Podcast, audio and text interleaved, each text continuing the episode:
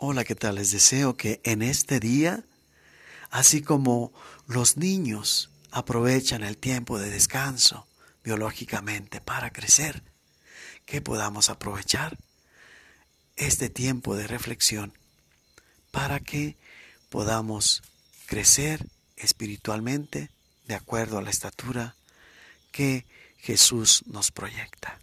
Reflexionemos pues la palabra del día de hoy. Del Santo Evangelio según San Mateo. En aquel tiempo, Jesús dijo a las multitudes y a sus discípulos, En la cátedra de Moisés se han sentado los escribas y los fariseos. Hagan pues todo lo que les digan, pero no imiten sus obras, porque dicen una cosa y hacen otra. Hacen fardos muy pesados y difíciles de llevar y los echan sobre las espaldas de los hombres. Pero ellos ni con el dedo los quieren mover. Todo lo hacen para que los vea la gente. Ensanchan las filactelias y las franjas del manto. Les agrada ocupar los primeros lugares en los banquetes y los asientos de honor en las sinagogas les gusta que los saluden en las plazas y que la gente los llame maestros. Ustedes, en cambio, no dejen que los llamen maestros, porque no tienen más que un maestro. Y todos ustedes son hermanos. A ningún hombre sobre la tierra lo llamen Padre, porque el Padre de ustedes es solo el Padre Celestial. No se hagan llamar guías, porque el guía de ustedes es solamente Cristo. Que al mayor de entre ustedes sea el servidor, porque el que se enaltece será humillado, y el que se humilla será enaltecido. Palabra del Señor.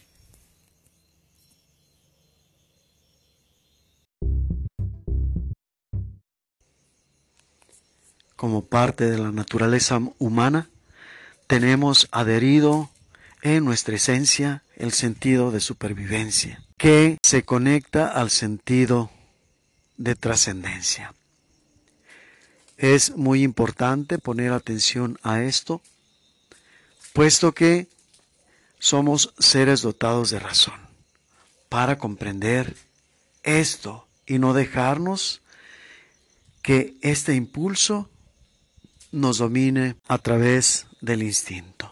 Más bien tenemos que aprovechar esto como una cualidad para trascender no solamente en el sentido de dominación, sino en el sentido de alcanzar aquello que está también como parte de nuestra naturaleza humana, que es la trascendencia espiritual. La parte carnal siempre va a tratar de movernos según este instinto. Si lo razonamos, vamos a hacer que este impulso nos sirva para sobresalir simplemente en el mundo. Pero tenemos que pedir la sabiduría para pasar de esta trascendencia terrenal a la trascendencia espiritual. Porque si nos quedamos en este nivel meramente material, este sentido de supervivencia nos va a llevar a descartar a los demás, para así aparecer nosotros como aquellos que están por encima de los otros. Y esta es la etapa en la que estaban estos escribas y fariseos a los que se refiere Jesús, que buscan que su persona sobresalga. Buscan ser admirados, buscan ser llamados maestros, buscan ser llamados guías, les gusta parecer, que los vean en las plazas, que los saluden. Jesús en este Evangelio nos está llamando a dar este paso definitivo con la gracia de Dios, con la sabiduría del Espíritu Santo. a no caer en esa crítica de descarte, sino más bien aprender de los errores de los demás para no repetirlos. Por eso dice, no sean como ellos, que ponen fardos muy pesados sobre los hombros de los hombres y ellos no son capaces de llevarlos ni siquiera de la manera más mínima.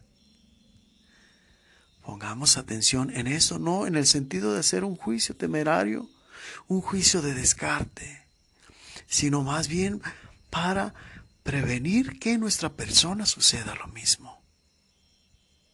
No debemos caer en esta misma situación. Sin embargo, el sentido de no descartarlo es que pongamos atención también en aquello que, aun cuando fuera de manera legalista, buscan señalarnos como aquello que tenemos que seguir.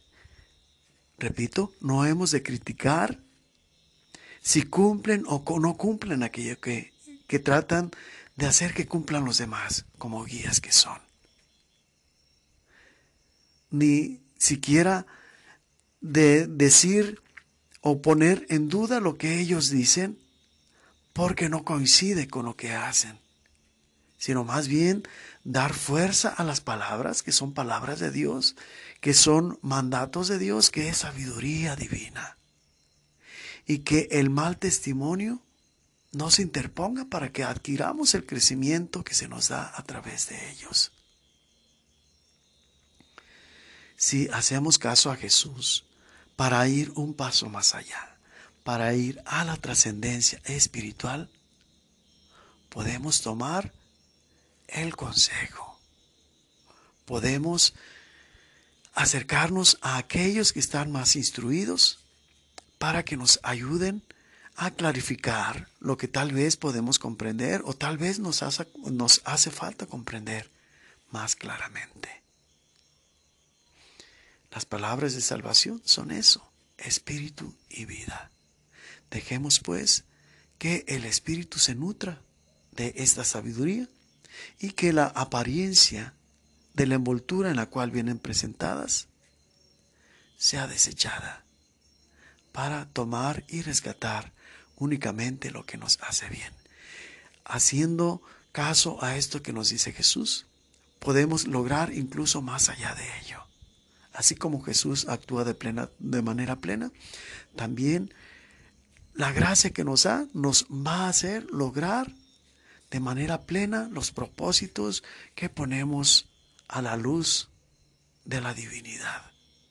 Y vamos a dejar no solamente de criticar sino también vamos a buscar en medio de los defectos de los cuales todos compartimos, a los cuales todos estamos propensos, vamos a encontrar también virtudes que sí son dignas de imitar. Y una de ellas principalmente es acercarnos a través de la sabiduría de Dios a sus palabras santas, a la escritura, para conocer más de Dios. Y conociendo más de Dios podamos amarlo y amándolo podamos imitarlo. Que Dios haga de nuestra vida terrenal un espacio para ganar tiempo y adelantarnos al espacio espiritual ya desde aquí, desde la tierra.